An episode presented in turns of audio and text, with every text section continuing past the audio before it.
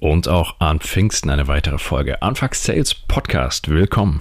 Das Thema aus der heutigen Folge, das werden die meisten, wenn dann aus dem Enterprise Sales kennen. Und zwar ist es das Account Planning oder Account Planung. Und das beschreibt die Art und Weise, wie ihr Kunden, die ihr habt, das kommt meistens aus dem Bestandskundenmanagement, Key Account Management, wie ihr die weiterentwickeln könnt. Also meistens ein großes Dokument, wo ganz viele Informationen über die Kunden drin stehen. Das macht aber auch im, im Vertrieb, im klassischen Vertrieb Sinn, wo ihr noch keine Kundenbeziehung habt. So ist es natürlich nicht möglich, für jeden potenziellen Kunden einen Accountplan anzulegen. Und das ist auch nicht Sinn der Sache. Und das macht man dann, wenn es strategisch wirklich, wirklich spannend ist. Und ich habe diese Woche eine Anfrage gehabt von einem Unternehmen, wo es genau darum ging. Die haben ähm, auf ihrer Shortlist an die 40, 45 Unternehmen in Deutschland, die sie gerne angehen wollen. Und bei der Anzahl von von Accounts, da macht es fast schon Sinn, wirklich einzelne Accountpläne zu schreiben und sich sehr, sehr spezifisch mit diesen Kunden auseinanderzusetzen, weil wenn da die Conversion nicht stimmt, dann haben sie am Ende gar keinen Kunden. Ne? Also wenn der nur ein Prozent ihrer Kunden anweist, sind das bei 50 Kunden natürlich äh, nur ein halber. Also das macht da wenig Sinn. Also ist es da sehr sinnvoll, sich im Detail mit denen auseinanderzusetzen. Zu meinem Kundenkreis gehören auch Unternehmen wie Salesforce, die natürlich sehr, sehr stark im Enterprise-Selling sind aber auch kleinere mittelständische Unternehmen bis hin zu Startups, wo das immer mal wieder ein Thema ist.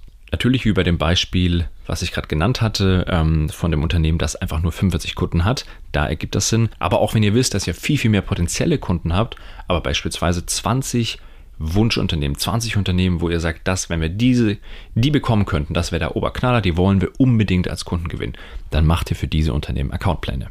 Wir unterstützen gerade ein Unternehmen aus dem IT-Security-Bereich, die mehrere tausend Accounts haben. Und da ist gerade die Aufgabe, dass wir da die richtigen Accounts für weitere Vertriebsaktivitäten analysieren und die dann rausarbeiten, damit dann dafür eben auch Accountpläne geschrieben werden können.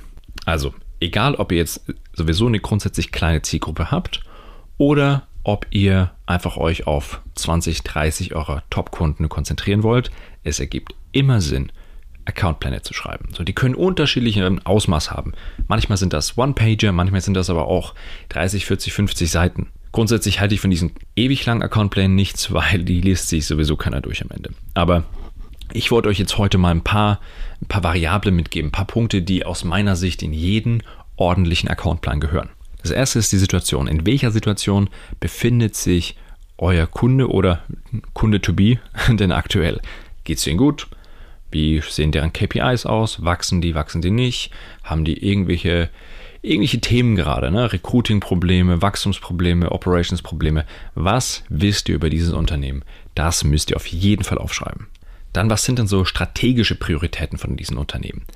Ist da, haben die irgendwie ein Marktumfeld, das gerade sehr, sehr anstrengend ist? Oder haben die Riesenpotenziale durch Erweiterungen in andere Länder? Und da habe ich für euch einen absoluten Profi-Tipp. Und zwar, wenn ihr ein Unternehmen anschaut, zu dem ihr gar nicht so viel Informationen habt, wo ihr auch die Branche vielleicht noch gar nicht so sehr kennt. Und dieses Unternehmen ist beispielsweise nicht an der, an der Börse gelistet oder hat keine, keine Jahresabschlüsse ähm, veröffentlicht dann schaut doch mal, ob es nicht Wettbewerber gibt oder Unternehmen, die in der gleichen Branche sind, die an der Börse gelistet sind. Weil diese Jahresabschlüsse könnt ihr nämlich anschauen. Und dann könnt ihr zumindest mal das Marktumfeld, die Analyse des Marktumfelds aus diesen anderen Dokumenten ablesen. Dann natürlich der Klassiker Ansprechpartner-Matrix und auch die Bewertung der Ansprechpartner. Also welche Leute in diesen Organisationen kennen wir und wer aus unserem Team covert denn welche Person, mit welchen Themen und welcher welche Frequenz. Ja? Und auch eine Bewertung, wie wohlgesonnen sind uns diese, diese Menschen. Sind das Leute, die auf Wachstum aus sind? Sind das Leute, die so, ja, so Reichsbedenkenträger? Das muss man alles wissen, wenn man seine, seine Vertriebsaktivitäten plant.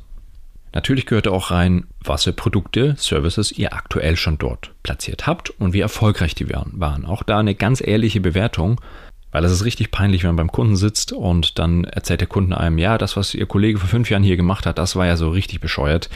Da, diese Situation möchtest du, möchtest du vermeiden. Oder zumindest, wenn das passiert, möchtest du gut kontern können und zumindest musst du darüber Bescheid wissen. So, dann hatten wir schon das Thema Prioritäten. Was interessiert denn diese Organisation gerade? Dann idealerweise kannst du das sogar runterbrechen auf einzelne Abteilungen und Bereiche. Was sind denn die, die Top-Prioritäten für diese Bereiche?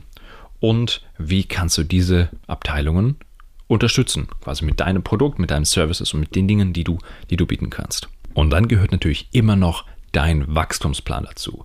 Also was planst du mit diesem Account in den nächsten Jahren zu verwirklichen?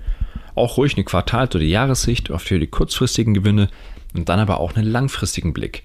Was möchtest du mit diesen Kunden erreichen? Wohin willst du die entwickeln? Wie viel Umsatz sollen die machen? Sollen die dein bester Kunde werden, zweitbester, was auch immer?